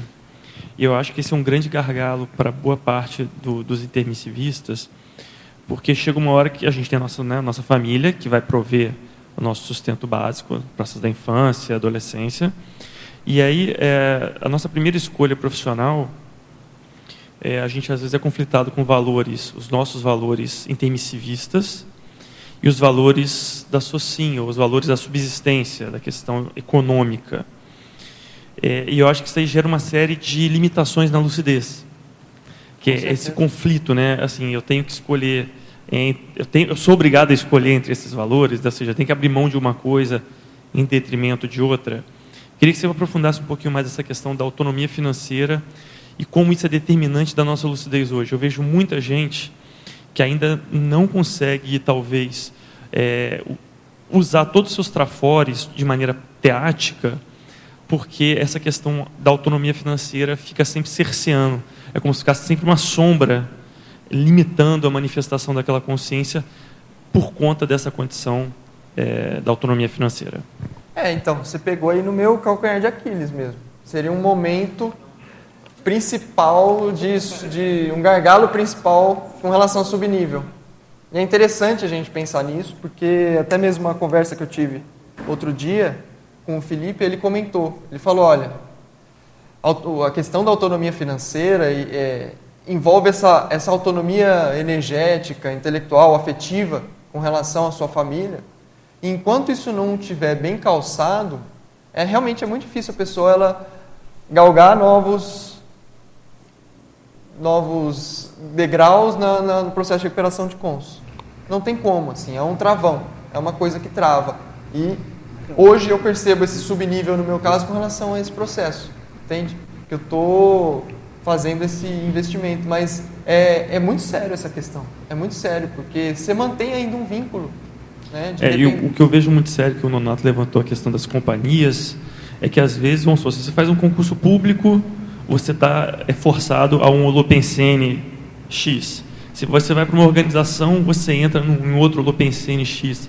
Então, assim, acho que é um desafio muito grande é, você conseguir montar estratégias, que eu acho que seria o mais adequado né, para o intermissivista, você montar estratégias que você consiga atender a sua necessidade de livre pensar, né, para você poder botar, trazer seus cons magnos à prática, e a questão de você atender a sua autonomia, a sua autonomia financeira. Então, é, é saber é, integrar bem, eu acho todas essas condições. Mas olha só o que você falou. Se eu faço um concurso público, eu sou forçado a ir no ambiente. Não, se eu estou fazendo um concurso público, eu estou escolhendo ir para esse ambiente. Sim, sim, é mas uma escolha. É, concordo em gênero, número e grau. Mas, por exemplo, se a pessoa. é, Eu estou colocando assim, que é uma alternativa de, de subsistência. Você fazer um Aham. concurso, por exemplo. Ou entrar numa organização, que seja. Mas exatamente, para a gente estar atento à questão do Lopensene. Mesmo tendo a escolha, às vezes a sua necessidade financeira vai te determinar. Isso eu acho que é muito complexo para o intermissivista. Ô Igor, posso, posso fazer um, um comentário dentro disso? Quem que tá? Inclusive, é, essa questão é uma questão super importante. Né? O próprio Pedro, né, que está com a gente lá na elenco, né, a gente tem um trabalho junto à Unicinha, onde a gente está. é, nós temos um curso, já teve duas turmas, e a gente trabalha essa questão do empreendedorismo de negócios cosmoéticos, aonde a gente coloca o empreendedorismo de negócios dentro do paradigma consciencial. O Pedro está tá vindo agora para a equipe nossa também, né, de, de professores lá. E isso é um grande desafio. Agora, passa pelo processo da ação, né? A gente tem que compreender mu mu muito do que acontece é você transformar aquela ideia em ação. Então a gente tá, o nosso desafio é fazer com que a gente consiga achar meios de fazer com que as empresas e os negócios operem dentro do paradigma consciencial e, e a gente então vai estar correspondendo com esses objetivos. Nós vamos estar alinhados com esses objetivos que a gente se propõe na Invex e, e, e na conscienciologia como um todo. Esse é um desafio. Nós fizemos duas turmas e já tem empresa que já começou a funcionar dentro desse modelo, saindo aí da escola. Então, eu acho que até o Pedro poderia dar uma contribuição, porque ele participou aí também um pouquinho, e o Pedro está aí dentro do Holo Pensando da Invex, né, Pedro? Mas ó, só para só deixar claro, ainda é uma escolha. A gente não é forçado a frequentar determinados ambientes ou não. E essa determinação, ela é, no caso do intermissivista, especialmente no caso do intermissivista, eu não considero como uma heterodeterminação. É, eu tenho, em relação a esse assunto aí, tá? nos verbetes da fisiologia existe na elencologia o self-made man e a self-made woman. E o que, que isso significa? A pessoa ela faz e ela banca a sua própria vida. Ela faz por ela. Então, ela faz por ela tudo, e inclusive o aspecto financeiro. E é, o professor Valdo também, em várias tertúlias, que as pessoas perguntavam coisas parecidas na realidade financeira própria, e trabalho versus finanças, tipo de trabalho versus finanças, o professor Valdo sempre diz o seguinte: olha, que você viva debaixo da ponte, mas assuma, tome a decisão, faça aquilo que você tem que fazer para não se acompliciar com as anticosmoéticas. Em outras palavras, vá arrumar um trabalho honesto, faça aquilo que você tem que fazer, ganhe seu dinheiro, mas não se acomplicie nem com as suas autocorrupções, nem com as autocorrupções de outros. Então, é, eu concordo que o tipo de trabalho que a pessoa faz é uma escolha pessoal. A vida que a pessoa segue é uma escolha pessoal. É, o que eu poderia complementar é o seguinte: todos temos esse desafio e os intermissivistas podem também criar ambientes favoráveis nesse sentido, né? Para desenvolvimento profissional, para que a pessoa tenha a subsistência dela com base em valores que são mais cosmoéticos, né? Então, existem hoje propostas, ferramentas para isso, né? Como o Eduardo falou, tem toda, todo esse processo do posicionamento invexológico, que o Pascurin comentou. E às vezes a pessoa vai num ambiente também que ela tem, que, que esse ambiente pode não ter esses valores tão atilados ali, tão coerentes, mas ela vai, vai ser o agente ali também que pode ser de modificação desse ambiente. Ela pode estar se posicionando de alguns modos para melhorar esse ambiente também. E aí, dentro da Invex, a, a, proposta de planejamento de vida, a pessoa vai buscar uma profissão que é convergente o máximo possível para ela ter essa liberdade de manifestação, né? Então, aí envolve esse desenvolvimento de estratégias, usar da, da criatividade, dos talentos pessoais para conseguir ter essa subsistência financeira aí, que é um desafio para todos. Posso só fazer uma ponderação? Que acho que o tema é autolucidez na Invex e não autolucidez empreendedora. Né? Então, são, é, uma, é uma é um subcampo dentro do, da sua área. Como o tema é autolucidez dentro da Invex, eu queria fazer algumas ponderações aqui. Primeiro, a seu respeito, que você colocou aí, que você falou que é um gargalo seu. Quanto tempo você está em Foz mesmo? Cara, então assim, ó, vamos né, dar um desconto também, porque, embora a gente saiba que a Invex se propõe a acelerar, mas a gente sabe que Foz tem um processo de aceleração é, e, e, de transição, né, assim, que leva um tempo, porque é uma cidade peculiar e com, com situações específicas que a gente vai se deparando e enfrentando com o passar do tempo. Então, acho que isso tem que ser levado em consideração no teu contexto, que tudo bem, eu concordo, você colocou que é uma dificuldade, mas talvez um peso menor para isso no teu contexto, porque você está em fase de transição, querendo ou não. Uhum. O segundo ponto que eu acho que a gente tem que ver é o seguinte: para cada inversor, tem um calo. E aí o ponto mais sério é, é sério é esse calo, ele é reincidente, ele é qual para mim e ele é reincidente há quantos anos? Porque às vezes o calo para um, para o outro é fácil, mas o calo daquele, daquele cidadão ali já dura 15 anos.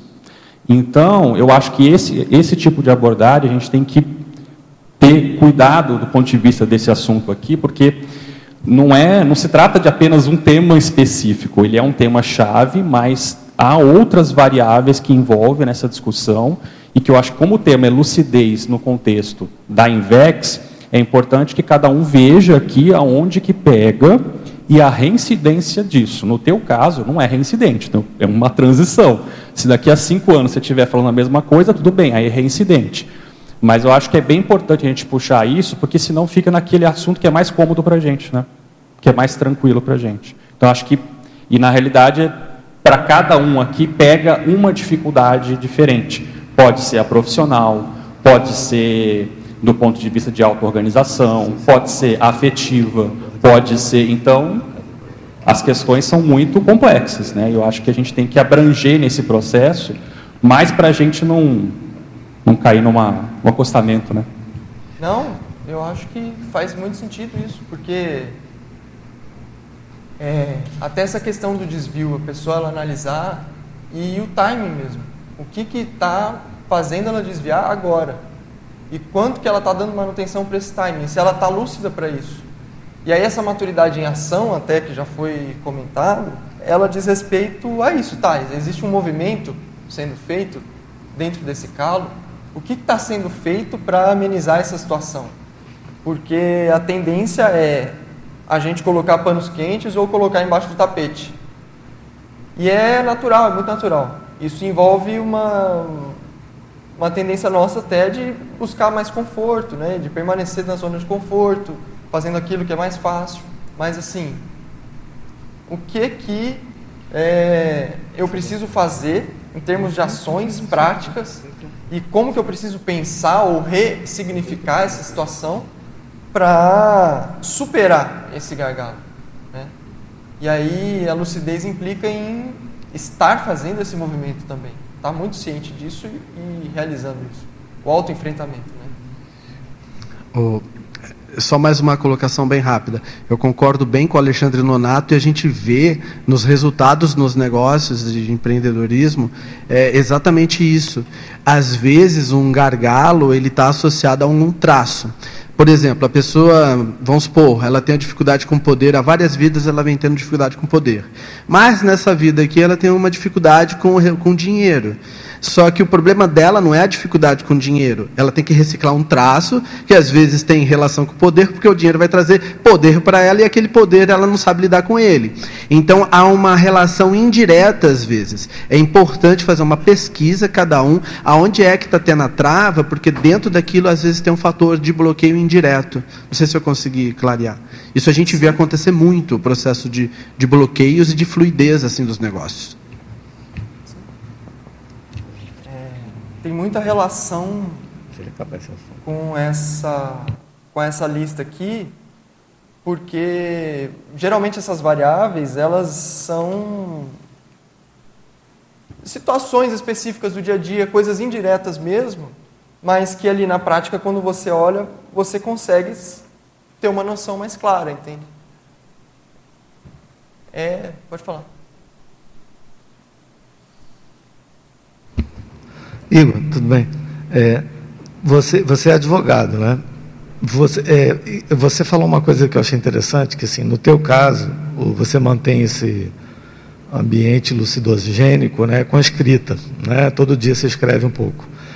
Você escreve só no ambiente é, dentro do âmbito profissional ou você escreve também em relação a a conscienciologia e essa é a primeira pergunta. E se você não tivesse essa rotina de escrita, você cairia muito o, esse, essa tua produtividade, essa, essa, esse nível de, de, de lucidez que a gente vê. Você está sentando pela primeira vez aí, você é a senhora, você é um cara uh, que tem uma tranquilidade. Então, que, qual, qual você acha que é o papel da escrita no seu caso? Não, eu coloquei aqui que eu não estou conseguindo manter. Não está conseguindo? Não eu entendi estou, que estava conseguindo. Estou. Não, não, não. Era o ideal, porque eu sei que é algo que me favorece. Mas a tua profissão né? demanda Mas a isso, profissão né? envolve a escrita. Sim, a profissão é, Tudo demanda. que eu faço, acho que tem relação com isso, de alguma forma. É, então, o processo da escrita, para mim, ele é uma chave de recuperação de cons. Né? E aí, é, tanto no âmbito profissional, Sim. como no, no, âmbito conscienciológico... Já te ajuda a manter. Né? Ajuda. Sim, entendi. Ajuda. Tudo certo, gente? É... Então, o que mais que eu posso colocar assim, ainda dentro desse, desse auto-inventário? Deixa eu ver, cadê? Bom, de cada uma dessas etapas, uh, ah, para a gente resumir cada uma delas, eu acho importante assim ver a ressoma, por exemplo. Qual que é a ideia-chave da ressoma? É aqueles fatores determinísticos da sua manifestação. Ah, porque é o que está colocado ali, é a condição que está posta dentro da sua, da sua vida. Então, o que estava acontecendo antes de você ressomar, é, depois, é, na sua infância, quais são as adversidades, né?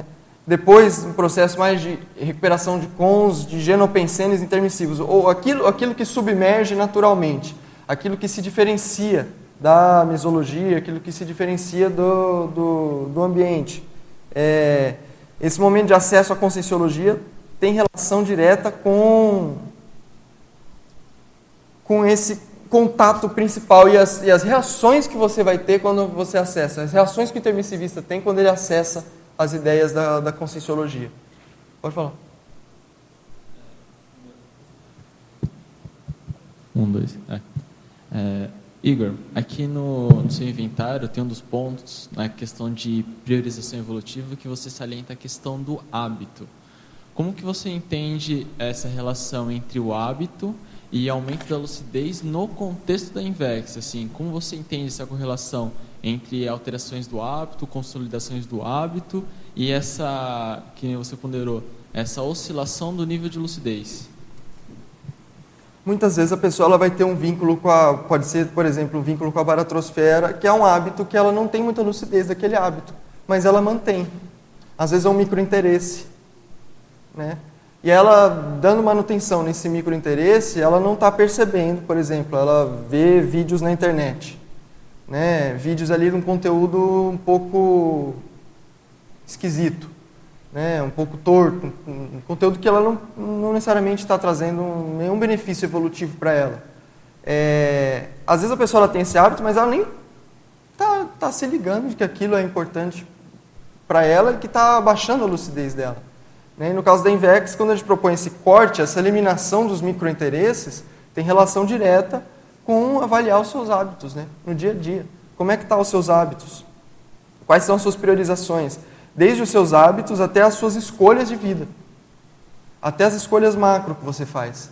Porque essa coerência ela envolve desde o pequeno até o grande, né? do micro ao macro. Tudo certo?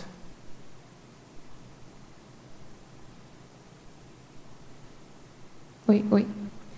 É, Igor, não sei se você chegou a pensar na questão de, assim, é, da pessoa pensar o potencial que ela tem de criar ambientes lucidogênicos, assim.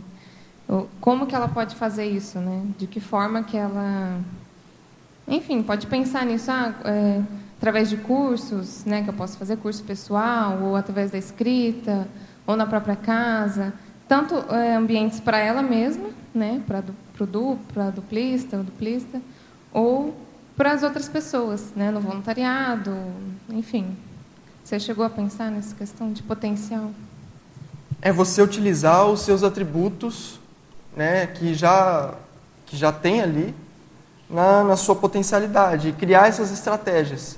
Né? Como que a minha casa ela pode ser o mais lucidogênica possível dentro desses hábitos? Eu tenho hábitos parapsíquicos, tenho para-rotinas úteis, é, no voluntariado, né, eu estou contribuindo para a organização, do, da, da, por exemplo, da sede do, do espaço, eu estou contribuindo para a produção intelectual da conscienciologia, né? Isso tudo, quando a pessoa vai para para estudar e cria um campo de, de escrita, ela está contribuindo para esse ambiente.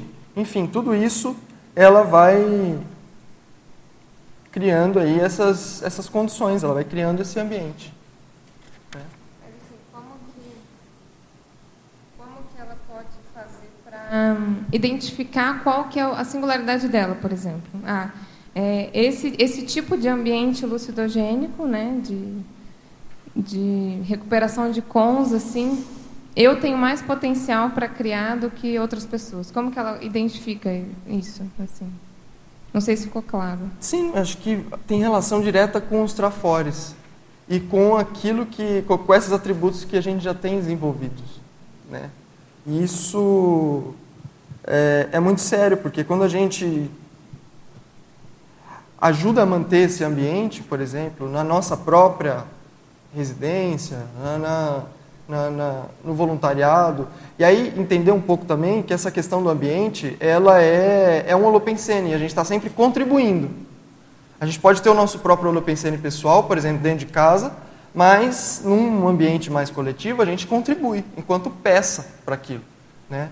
Então, é, só o fato de a gente ajudar as outras pessoas a recuperarem isso, a terem um pouco mais de noção desse processo, isso já fica mais é, claro, já auxilia, já amplia a lucidez também das outras consciências. E aí eu vejo muito, já indo ali para a conclusão,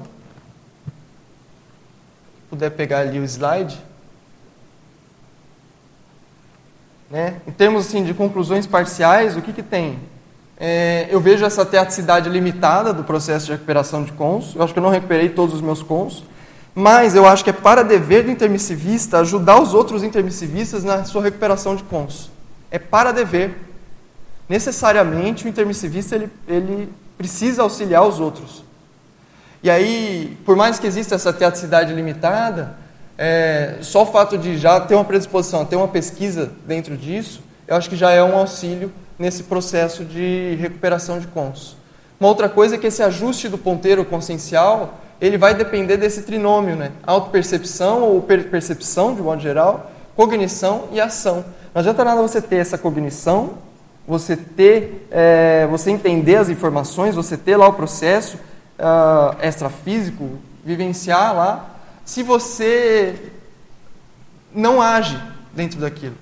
Né? Então, uma coisa está diretamente vinculada com a outra. E aí a gesconografia como principal técnica de recuperação de cons é, intermissivos. Né? Dentro da conscienciologia, eu acho que o, é sempre necessário a gente bater na tecla, e na Invex a gente bate muito nessa tecla, de que a escrita de gescons ela é fundamental para esse processo de recuperação de cons, sua e dos outros. Porque na medida em que eu ajudo a outra pessoa a recuperar cons também, eu também estou aumentando a minha lucidez. É sempre um sentido de retroalimentação. Não sei se está claro esse processo, mas é, basicamente essa é a ideia que eu queria passar hoje. Né? Acho que ainda tempinho, né? Uhum. Que ainda temos um pouquinho de cinco minutos ainda.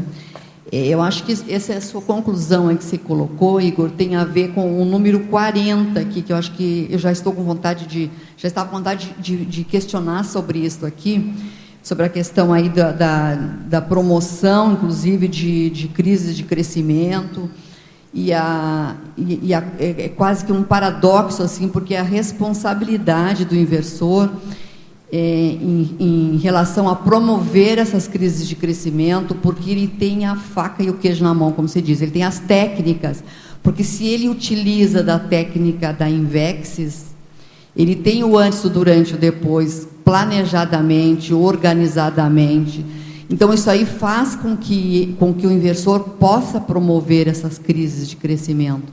Não sei se você concorda com isso, quer falar alguma coisa sobre isso para. Eu concordo, e eu vejo assim: o que está colocado aqui, justamente nesse item de produtividade, é a qualidade das obras e feitos interassistenciais que a pessoa já tem lá no, no dia a dia dela. Uh, aqui no caso de Recinha, que estratégias exitosas eu já utilizei? O que, que já funcionou para mim nesse processo de promover lucidamente crises de crescimento? Porque não adianta nada a pessoa ela tá ali na crise, ela não conseguir resolver, né? E aí, já compartilhei os resultados? E não é só inversor. Claro. Né? Por isso que eu estou fazendo essa tá pergunta. dentro desse processo. A pessoa ela pode se avaliar a partir desse questionário a, o aplicante da, da Resex ou de nenhuma mesmo da, das duas técnicas, para ver, tá, dentro desses quesitos de produtividade interassistencial, como que eu consigo melhorar isso? Né, as minhas escolhas de vida elas podem não ter sido as mais otimizadas, mas uh, com a lucidez que eu tenho hoje, como que eu compreendo né, o meu passado e consigo qualificar o máximo possível essa lucidez agora, né? E aí eu vejo que um dos fatores é bem esse assim. Se eu, te, se eu já implementei uma estratégia exitosa para promover uma crise de crescimento e superei esse processo, é até também um para-dever compartilhar esses resultados, para auxiliar né, os nossos colegas.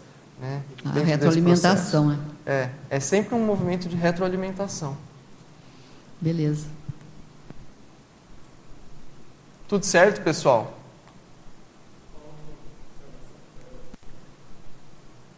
É, é legal ver o, a, a, tua apresentação, essa ideia do ambiente, né, da, do, do que, que, é tudo que favorece, não só o ambiente físico, né, o lobensênico, que acontece, por exemplo, aqui no Tertuliário, que é um ambiente físico, né, e que já tem um holopensene apropriado para o debate, e aí vem pessoas que têm afinidade com você.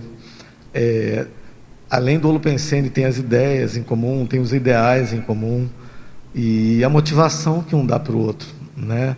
a gente está em grupo. Tudo isso é, é, é bem multifatorial. Achei bem ideia, a boa ideia do, do ambiente lucidogênico pessoal e coletivo. Gostei. Acho que você pode trabalhar mais em cima da. É o que é. a gente está precisando muito é, é, é, nos unir pelo, pelos ideais, pelos valores em comuns que a gente tem. Às vezes a natureza humana é, isso é lucidogênico, ser traforista do grupo, né? O grupo, o que, que o grupo consegue, o que, que o grupo tem em comum? É, às vezes a gente vê muito a, as divergências, mas dá muita importância também para os ideais em comum, para os objetivos em comum. Isso aí torna o, o ambiente, o holopensene, muito mais lucidogênico para a gente. Parabéns aí. Igor. Obrigado.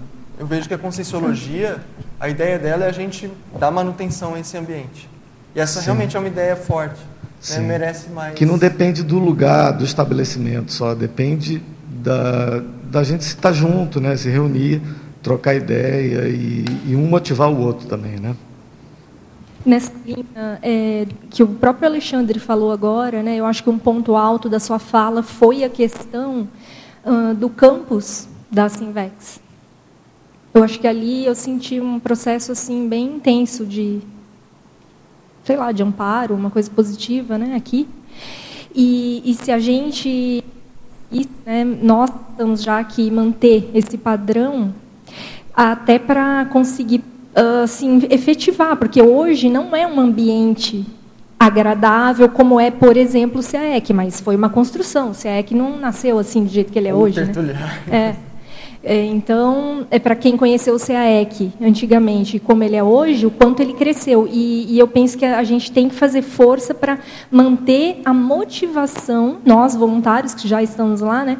Uh, porque realmente não é fácil, não é simples, vamos dizer, né? Voluntariar lá é árduo ainda, é um negócio que é pesado, é difícil.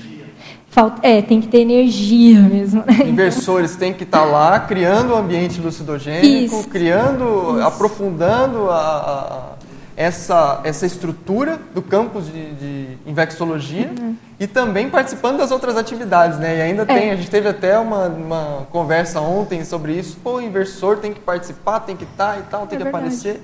E assim, mas é muito importante para a gente dar manutenção para esse campus de, de infectologia, porque é ele que vai sustentar esse ambiente. Hoje, a gente chega aqui, a gente entende um monte de coisa, entende por quê? Sim. Que tem que ter Exatamente. esse espaço. E o espaço físico ele tem um poder muito grande mesmo. Nesse Isso, sentido. a gente lembra, né? Ele falava do, da necessidade dos detalhes aqui no SEC, que hoje a gente vê materializado, e que na época, alguns anos atrás, ele falava sobre desde aquela estatuazinha da, né, ali no jardim, até flores e etc. E então eu penso que a gente tem que, eu estou falando até por mim mesmo, né, que muitas vezes eu, eu sinto um cansaço, uma dificuldade de ir voluntariar lá, porque é um processo que te demanda uma energia, mas é porque nós estamos construindo isso, né, ele não está pronto. É urbanização. Urbanização na prática. Gente, meu tempo ele se esgotou aqui, por mim eu ficaria muito mais horas aqui. É, mas a próxima tertúlia matinal também vai ser muito legal. Meu amigo Rafael Seidel. O tema é Estado Mundial, responsabilidade íntima do intermissivista. Eu acho que tem uma relação com esse processo também, da gente construindo esse ambiente, a especialidade da paradireitologia.